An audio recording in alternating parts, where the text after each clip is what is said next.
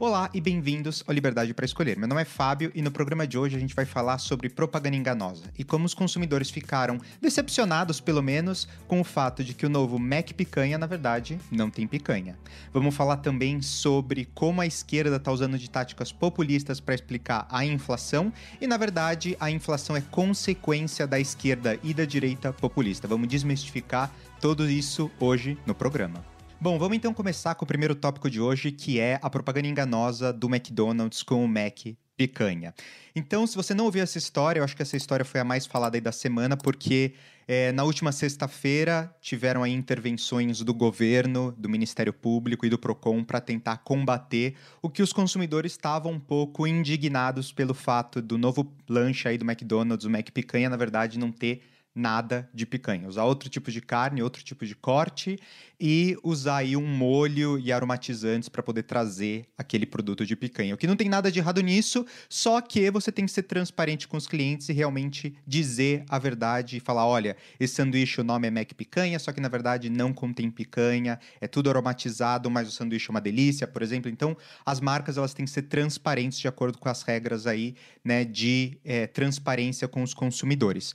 Então, na verdade, como aconteceram as coisas? No dia 5 de abril, o McDonald's, ele incluiu no cardápio uma nova linha de hambúrgueres conhecido como Mac Picanha. É, só que na composição do lanche não consta, na verdade, esse, esse, corte nobre da carne, até porque o preço da carne no Brasil, né? As, as últimas estimativas aí é que 70% das famílias deixaram de comer carne regularmente, porque o preço da carne no Brasil está muito alto, principalmente por conta da inflação, que é o nosso segundo tópico de hoje. Então, é, basicamente, o McDonald's estava falando: olha, lançamos aí uma nova linha de produtos chamado Mac Picanha. Não era claro para os consumidores que naquele lanche, na verdade, não tinha picanha, e os consumidores consumidores ficaram, obviamente, indignados com isso. Então, na verdade, o sanduíche ele tem um molho, né, com aroma natural de picanha, e esse molho ajuda aí a dar aquela sensação de que você está comendo uma picanha, mas na verdade não é picanha a carne que você está comendo. Então, na última sexta-feira, dia 29, o McDonald's ele decidiu tirar de linha por causa de todo o que aconteceu, né? Todo esse alvoroço aí dos consumidores, do mercado, do Procon, enfim, todo mundo vindo em cima, querendo explicações do McDonald's, eles tiraram a linha de produtos de, de circulação. É, ele tirou de todas as lojas do Brasil, né? E a decisão ela ocorreu após uma notificação do Ministério Público e do Procon de São Paulo que pediram esclarecimentos sobre a falta de picanha no sanduíche.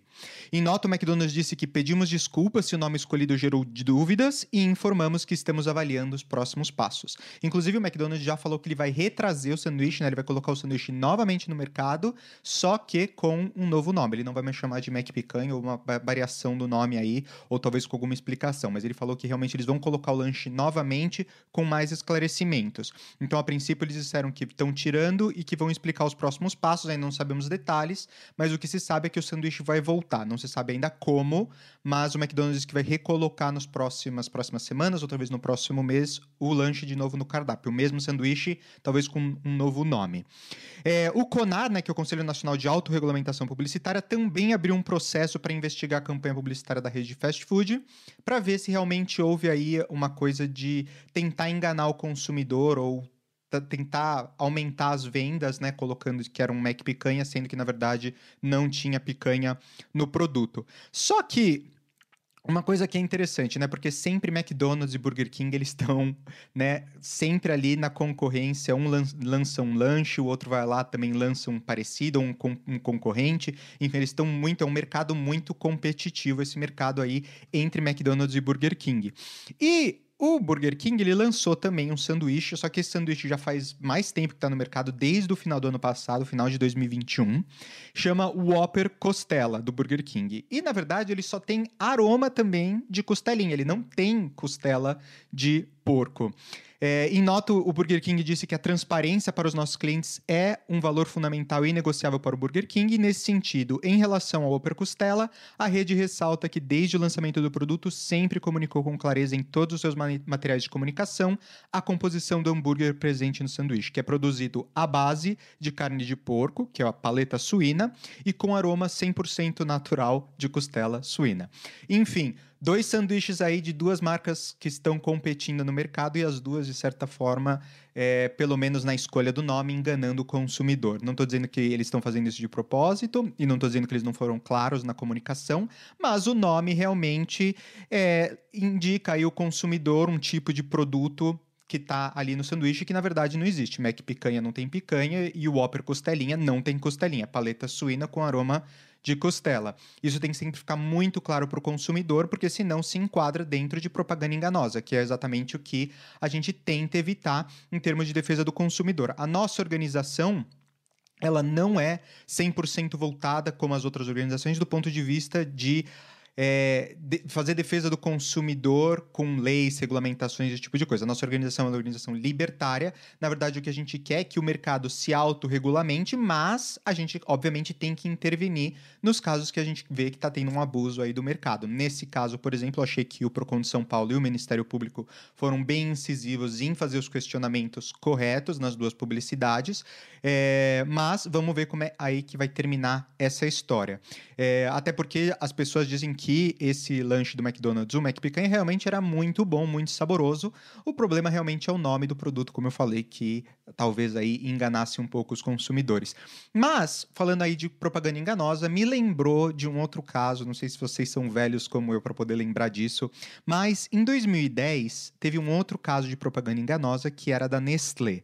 Isso, é, a Nestlé, naquela época, eles tentaram esclarecer, até porque estava bem claro no rótulo que aquele produto não continha o nome do produto, mas realmente os consumidores aí também ficaram muito indignados. Era a questão da quando a Nestlé lançou o Alpino Fest. O Alpino, que é uma marca de chocolate da Nestlé, há muitos anos era uma marca é, mais premium dos produtos de chocolate da Nestlé.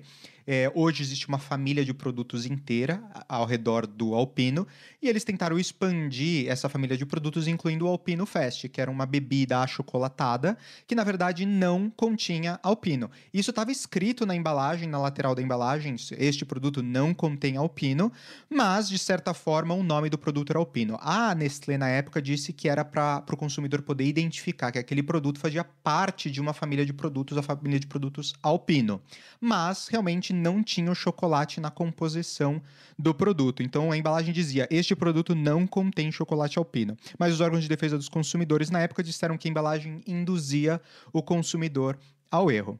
Então, realmente a gente precisa ficar muito atento aí com os produtos né, que a gente consome, olhar a composição dos produtos para ver se realmente eles são o que a, as empresas estão vendendo para a gente. E as empresas, obviamente, elas têm que ser transparentes com os consumidores. Né? Esse caso mostra só, é, pode ser que tenha sido aí um, um, erro da parte de marketing, o jurídico deveria ter validado isso de uma forma mais incisiva para tentar deixar o mais claro possível para o consumidor, né, no lanche do McDonald's que aquele produto não tinha picanha, mas é, um, é, é uma coisa que acontece, né, de certa forma, porque a, os, as empresas elas estão tentando vender um produto, colocar marketing dentro de um produto, mas que, que não tem nada de errado nisso, na minha opinião, mas obviamente você tem que ser transparente com o consumidor. Você pode chamar do que você quiser, desde que você fale, olha, esse nome é só um nome que a gente deu porque a gente acha bacana, só que realmente na composição do produto isso não tem.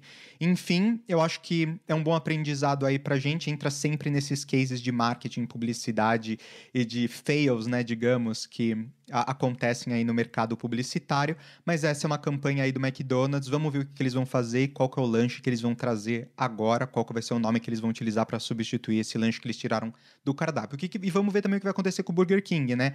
Isso colocou luz em cima desse Whopper costelinha, que não tinha, ninguém estava questionando, mas quando aconteceu a questão do McDonald's, o pessoal também olhou no costelinho e falou: ah, isso aqui é um pouco estranho, porque é muito parecido o caso das duas redes de fast food.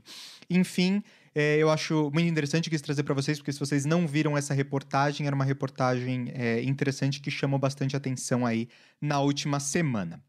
Mas antes da gente ir para o nosso segundo assunto, que é a inflação, eu quero te pedir um favor. Se você estiver assistindo esse episódio no YouTube, eu quero, número um, que você curta o vídeo, porque isso realmente ajuda a gente bastante. Número dois, se inscreva no canal. E número três, compartilhe o podcast e o canal no YouTube com algum amigo ou familiar, alguém que esteja procurando as informações que a gente está falando aqui sobre consumidores. Qual é a situação no Brasil? Qual é a economia do Brasil? Quais são os melhores investimentos? O que está acontecendo no mundo que pode afetar a gente aqui no Brasil? Um monte de coisa bacana que a gente fala aqui no podcast podcast. Se você ainda não dividiu isso com algum amigo familiar, eu peço que você faça isso também, porque vai ajudar a gente a crescer cada vez mais. E de novo, se você conhece o podcast e você não assiste no YouTube, vai lá no YouTube, se inscreve no canal. E se você está no podcast, também é, vai lá, deixa cinco estrelas e segue também o programa, porque realmente ajuda a gente a compartilhar informação e espalhar nossa mensagem para mais pessoas. Agora vamos para o nosso segundo tópico né, de hoje, que é um tópico um pouco mais sério. Eu, a gente fala bastante aqui no podcast com relação à inflação. A inflação está em alta no mundo inteiro, eu já falei isso várias vezes. A inflação está em alta no Brasil. Só que essa semana no Twitter eu vi uma foto que eu achei que precisava aí de metade do programa dedicado para explicar ela e falar é, como o populismo de esquerda e de direita está arruinando o Brasil. Nesse caso, eu vou mostrar uma foto do do, da esquerda aí tentando é, vender para os para os eleitores uma coisa que não é verdade. Eles estão tentando explicar a inflação com informações que não são verdade, usando de táticas aí populistas baratas. É, e eu quero aí explicar para vocês, para que vocês estejam bem informados e principalmente que vocês lembrem o que aconteceu durante o governo de esquerda, o governo do PT no Brasil e quais foram as consequências, o legado que o PT deixou. Então, a foto, se você está ouvindo no podcast, você não está vendo, mas aqui o pessoal do YouTube vai ver agora a foto. É a foto do Lula e do Haddad, e eles estão aí com dois carrinhos de compra. Num carrinho de compra está escrito 2010, o carrinho está cheio, cheio de coisa, arroz, banana, feijão, enfim, um monte de produto. E quando você pega 2022, o carrinho está vazio, praticamente tem aí meia dúzia de produtos dentro do carrinho. O que eles estão querendo dizer é que em 2010, que era ainda governo petista, você conseguia comprar muito mais coisa com o mesmo dinheiro que você tem hoje é, do que você consegue agora esse ano comprar com o mesmo, com o mesmo valor nominal, com o mesmo, com o mesmo dinheiro. Enfim, isso basicamente é inflação, né? É a desvalorização da moeda que no tempo faz com que você tenha menor poder de compra. A gente fala isso sempre aqui no podcast como é o imposto mais injusto que existe, porque o governo consegue através de política monetária reduzir o poder de compra do consumidor. O consumidor não consegue votar porque é uma política aí totalmente de banco central, é obviamente alinhada com o governo, mas é, acaba aí prejudicando muito os consumidores, mas o que eu acho errado dessa foto, na verdade, é que eles estão o Lula está tentando mostrar aqui, olha, em 2010 no meu governo ou no governo petista, você comprava muito mais coisa, a gente estava muito melhor do que a gente está hoje. Hoje você tá vendo, ó, com o mesmo dinheiro você não compra nada. Isso é consequência do governo do Bolsonaro ou dos últimos anos do governo e etc. De certa forma, sim, só que na verdade os dois lados contribuíram para a gente chegar no momento que a gente está hoje. Eu vou explicar. Eu quero aqui que se você é petista ou se você você é bolsonarista, você fique bravo comigo, porque é, eu estou tentando trazer uma luz para você hoje explicar por que os dois lados, né, que são completamente populistas, um pouco mais de esquerda, um pouco mais de direita. E esse conceito de esquerda e direita no Brasil, para mim, é completamente errado. A gente pode fazer um episódio do podcast só falando sobre esquerda e direita, porque para mim, basicamente, os dois governos eles são de esquerda, não tem nada de direita, não tem nada de conservador. Os dois são populistas baratos de esquerda, com retóricas diferentes, mas os dois são mais é, voltados para a esquerda, e quando eu falo de esquerda, é porque eles querem mais atuação do governo na sociedade civil, na economia, ao invés de mais liber liberalização econômica. Então, quando eu vi essa imagem, eu falei: não, eu preciso fazer um programa explicando, falando para os consumidores diretamente o que está acontecendo e, e quais são as causas da inflação. Então, basicamente, se você também assistiu ao episódio 3 do podcast, se você não assistiu, vai lá assistir, porque eu falo de inflação nos Estados Unidos e, de certa forma, influencia também um pouco e explica um pouco o cenário econômico mundial e um pouco do que está acontecendo no Brasil. Mas as causas da inflação são basicamente três: é gastos do governo elevados, você colocar mais dinheiro em circulação, você imprimir mais dinheiro, ou um desequilíbrio entre oferta e demanda. Um, qualquer um desses três pode influenciar e alterar aí a inflação. Quando você tem os três somados, você chega em níveis de inflação muito mais altos, uma, uma, uma situação econômica muito pior. Então, o que está acontecendo hoje no Brasil, na verdade, é um pouco da soma desses três fatores. E isso é, acaba explicando por que, que a inflação está tão alta, mas você precisa olhar as origens. E as origens acontecem desde que a gente teve os 13 anos de governo do PT e depois essa transição aí, e depois do governo de Bolsonaro, que continuaram com gastos elevados do governo. É, a, a gente pode incluir aí também na parte de desequilíbrio de oferta e demanda o Covid-19, que acabou atrapalhando muito. Então vamos entrar aqui no detalhe, item a item, né, o que está acontecendo. Então, eu queria começar falando sobre política monetária expansionista. E basicamente isso significa que o governo está colocando mais dinheiro em circulação, ele está imprimindo mais dinheiro.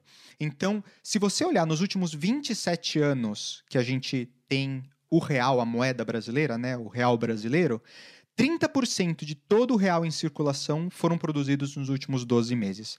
Para para, para pensar um pouco nisso. Então, se você pegar todo o dinheiro que foi produzido nos últimos 27 anos, então todo o dinheiro que está em circulação hoje, 30% dele foi emitido, foi colocado em circulação nos últimos 12 meses.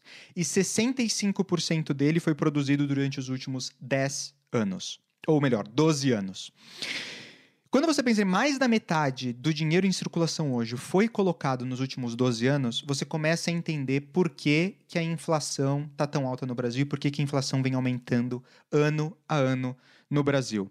É uma quantidade de dinheiro enorme que foi colocada num período muito curto. Então, quando você imagina a vida do real em 27 anos, você ter a maior parte da moeda em circulação colocada nos últimos 12 anos, ou pior, nos últimos ano, né, praticamente, no último ano, é, você consegue entender que mais dinheiro em circulação faz com que as pessoas tenham mais dinheiro no bolso, né, mais, mais moeda em circulação e que o preço das coisas comecem a subir, porque mais dinheiro em circulação incentiva as pessoas a gastarem mais e consumirem mais, o que faz com que para equilibrar a curva de oferta e demanda, você tenha que colocar os preços lá para cima para poder conter a demanda pelos produtos. Isso vai se somando ano a ano e a inflação vai subindo. É, o descontrole da inflação, né, ou mesmo a crise inflacionária, é uma consequência clássica de você imprimir dinheiro, que é o que eu estou falando. Também, se somado a isso, a perda de credibilidade, a fuga de dólar que aconteceu no Brasil nos últimos anos, essa necessidade de aumentar as taxas de juros também para poder responder a essa inflação alta, né, somado agora também a desemprego em alta, um cenário de recessão, são outros efeitos que, que dão aí um reboque, né? Um, um efeito reboque aí na, na economia. Então, quando você tem uma inflação alta, um desemprego alto, uma recessão alta, você acaba é, fazendo uma situação econômica que é a situação econômica que a gente está vivendo hoje no Brasil, que é a estagflação, né? Que é a famosa stagflation no inglês, que é a situação mais ou menos que os Estados Unidos também estão caminhando para chegar, que é quando você tem uma recessão, ou seja, quase zero de crescimento ou abaixo de zero, né? Você perde crescimento, então você decresce de um ano ao outro, e você tem aí uma inflação super alta. Esses são os, os efeitos de uma estagflação. O que é péssimo para a economia, é péssimo para na geração de empregos, na verdade você aumenta o desemprego, e é péssimo para a economia de um modo geral. E as consequências de uma estagflação duram normalmente um longo período alguns anos. É difícil você sair de, uma, de um período de estagflação. E não só é difícil você sair, as medidas que você precisa tomar é, de política fiscal, de política monetária, elas são duras e quem sofre mais são os consumidores, são, é a população mais pobre de classe média ou de, de, de classes baixas. Então, realmente, é, no Brasil a situação hoje é muito desesperadora e o que a gente está vendo aí em termos de cenário econômico também não nos dão muita confiança de que essa situação vai melhorar nos próximos meses até o final do ano. Então, primeiro item que a gente falou aqui, impressão de dinheiro. A gente vê que o Brasil está imprimindo muito dinheiro, colocando muito dinheiro em, circulação, e isso aumenta a inflação. Fator número dois, descontrole orçamentário, então, que é basicamente a política fiscal. Quis trazer aqui alguns argumentos, eu vou focar muito agora no começo falando do governo petista, porque eu acho que a foto, a tática aí do governo petista, essa coisa populista, né, de tentar passar a ideia de que a culpa da inflação aconteceu nos últimos anos, você estava muito melhor durante o PT, eu estou tentando te explicar aqui que, na verdade, é uma consequência desses 13 anos que a gente teve do governo petista. Então, alguns dados aí para você lembrar, se você tem a, a memória curta, muito brasileiro tem, então, alguns dados aqui que talvez você não se lembre. Mas em 2015, a Dilma entregou um país com uma inflação de 10,7%. Era a maior taxa de de inflação desde 2002, que foi quando o PT assumiu, e uma taxa de desemprego em 10%. Em 2015, o país tinha uma dívida pública de 2,8 trilhões de reais, que foi 21,5% superior à de 2014. É, a renda média do traba trabalhador na época, naquele ano, né, que a Dilma estava é, praticamente entregando aí o governo ela, a renda média do traba trabalhador caiu 3,7%, a produção de bens de capital, máquinas, equipamentos teve uma queda de 24%, a atividade industrial como um todo diminuiu 11%, a indústria naquela época utilizava só metade da sua capacidade produtiva e a participação na indústria do PIB em 2003, quando o governo assumiu, era o governo de esquerda, o governo petista assumiu, era 17% do PIB, em 2015 era só 9%. Ou seja, você teve aí praticamente 12 anos que o, o, governo do PT poderia ter crescido a economia, na verdade, a participação da indústria caiu e muito nesse período. Os, nos, os anos do PT entregaram a Petrobras com um prejuízo de 34 bilhões de reais, com as ações da empresa tendo perdido 55,6% do valor desde quando eles assumiram. Nos últimos dois anos do governo Dilma, a Petrobras demitiu 170 mil funcionários. Nos dois últimos anos do governo do PT, a Dilma cortou 40% das verbas do Ministério da Educação, o que gerou em 2015 o colapso das universidades públicas. Nada menos do que 48 das 63 universidades federais interromperam suas atividades por falta de pagamento de salários ou até por falta de condições de uso.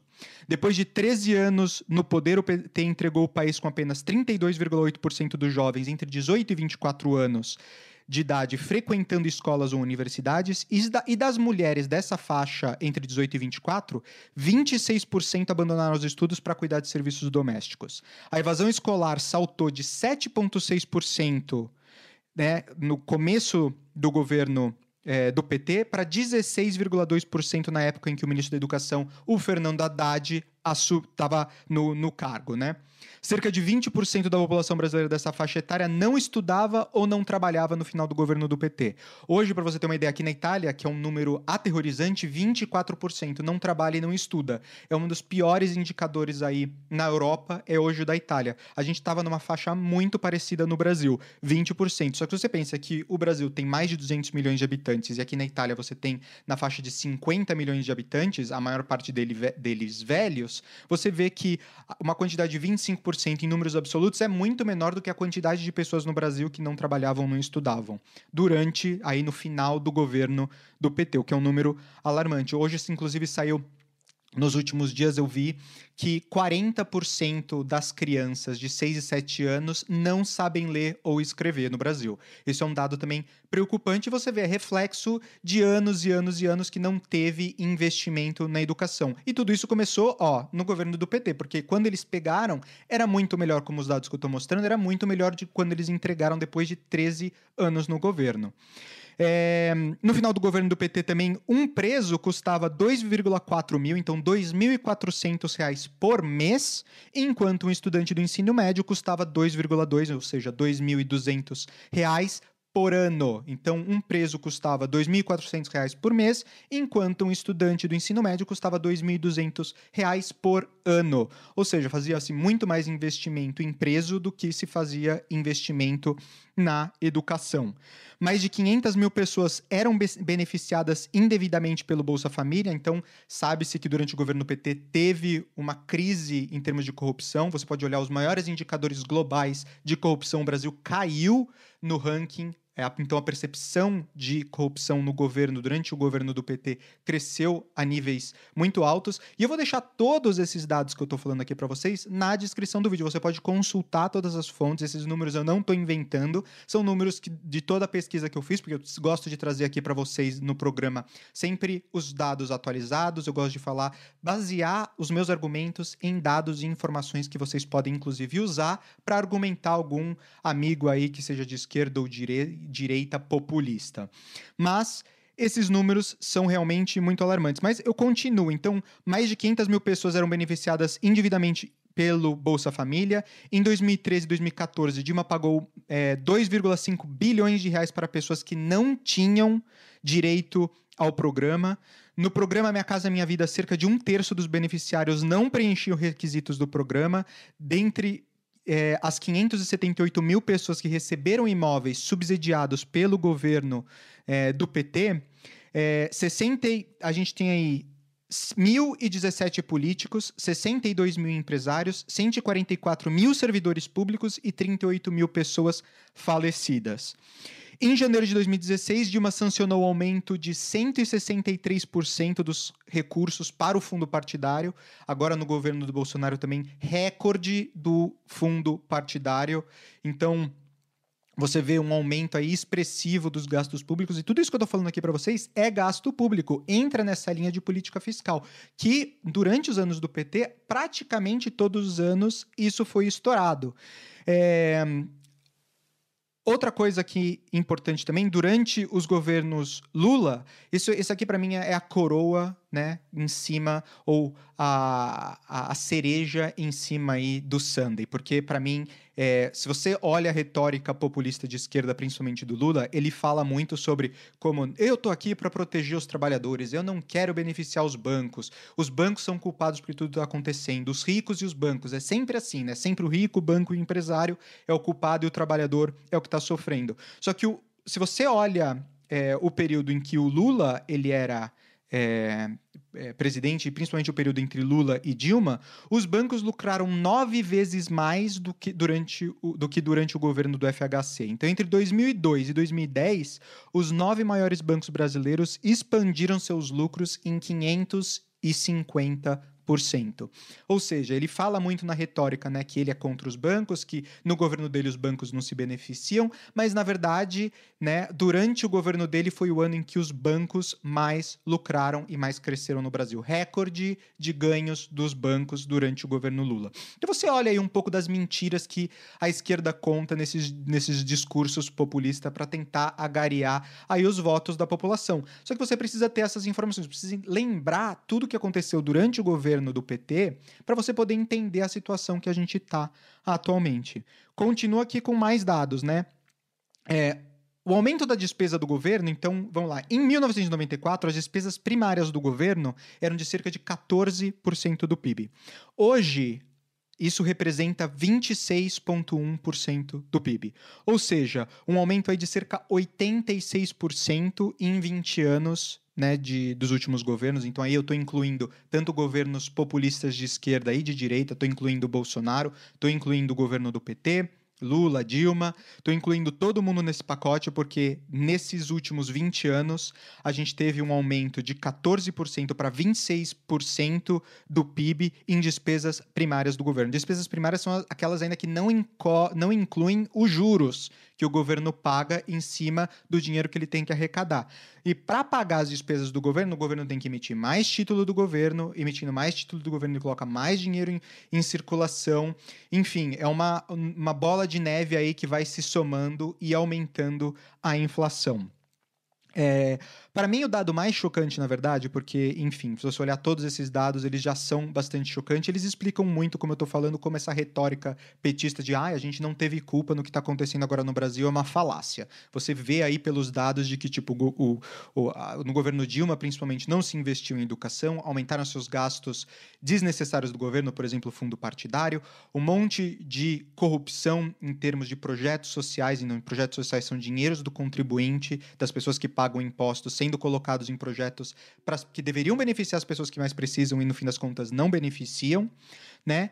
E é, o maior aumento de gastos do governo, na verdade, aconteceu aí depois da pandemia. Isso foi um fenômeno não só no Brasil, mas na Europa e nos Estados Unidos também. Como eu falei, se você quiser ouvir o podcast, o episódio número 3 é super bacana que eu explico isso em mais detalhes. Mas basicamente, os maiores governos do mundo, o Brasil incluído, começaram a emitir mais gastos do governo. Gastos como ajudar as pessoas porque eles mandaram fechar os negócios, muita gente perdeu emprego, então você colocava dinheiro em circulação colocando isso através de né, dando programas sociais, aquelas ajudas financeiras que o governo deu, tudo isso aumenta né, aí os, os gastos do governo.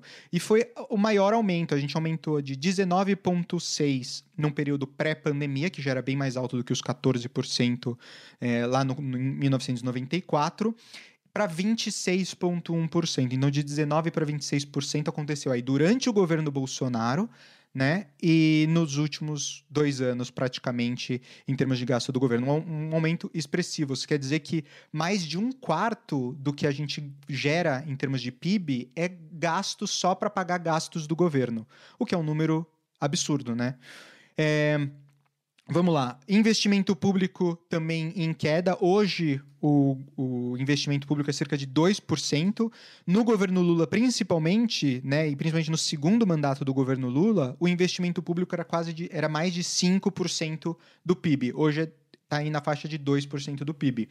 Então, hoje, investimento público, né, está é, em queda, mas durante o governo Lula ele foi muito alto. Isso é realmente mais investimento aí que o governo está fazendo em projetos e obras públicas, enfim, colocando mais dinheiro para movimentar a economia. Mas isso também gera inflação. Quando você coloca artificialmente né, uma demanda, você incentiva a inflação. E isso aconteceu principalmente, gastos do governo e investimento público aconteceu principalmente durante o governo do PT e agora no último ano por causa da pandemia.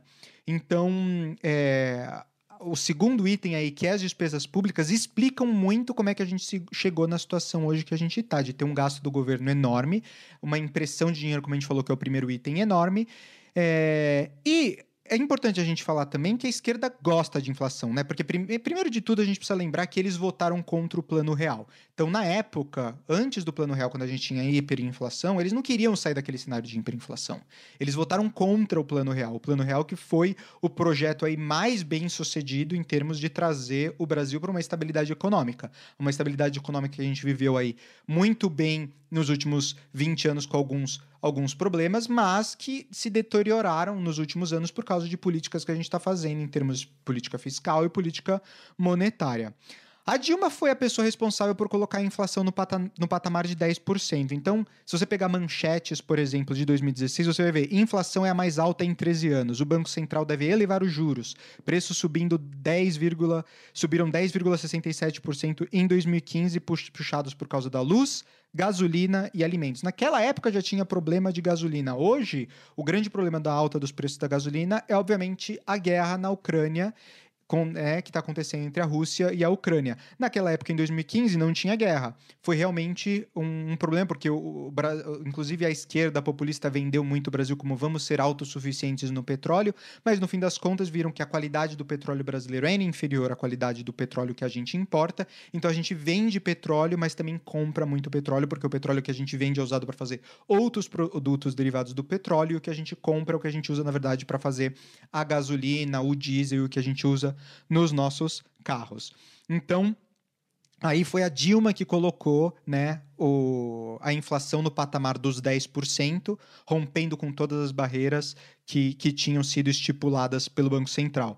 Então, naquela época, o presidente do Banco Central, que era o Tombini, ele culpou a política fiscal pelo sexto ano consecutivo pelo descumprimento da meta. Então o governo ele tem uma meta que ele tem que atingir. Se ele descumpre a meta, o Banco Central ele precisa de certa forma fazer políticas monetárias para tentar corrigir o curso. Por exemplo, aumentar a taxa básica de juros para tentar conter a inflação. E isso, como ele falou aqui muito bem o Tombini, já vinha acontecendo por seis anos consecutivos. Então o ápice disso foi esse sexto ano em que a gente chegou a 10,67% de inflação no governo Dilma, mas era, eram já anos, seis anos consecutivos, que o governo não entregava a meta.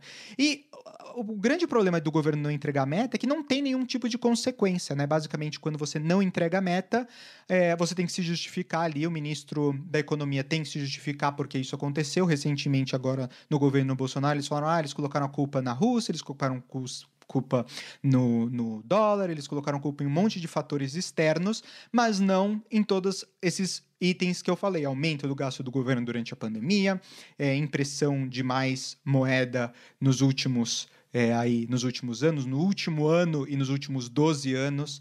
Então, é, eles colocaram aí a, a, culpa em geral, é a única explicação que você precisa dar, não existe nenhuma consequência pelo fato de você não cumprir a, a, a meta, o que é muito né, não ético, porque se você tem uma meta estipulada para o governo, ele tem que fazer, ele tem que agir de todos os modos para cumprir aquela meta, o que não acontece.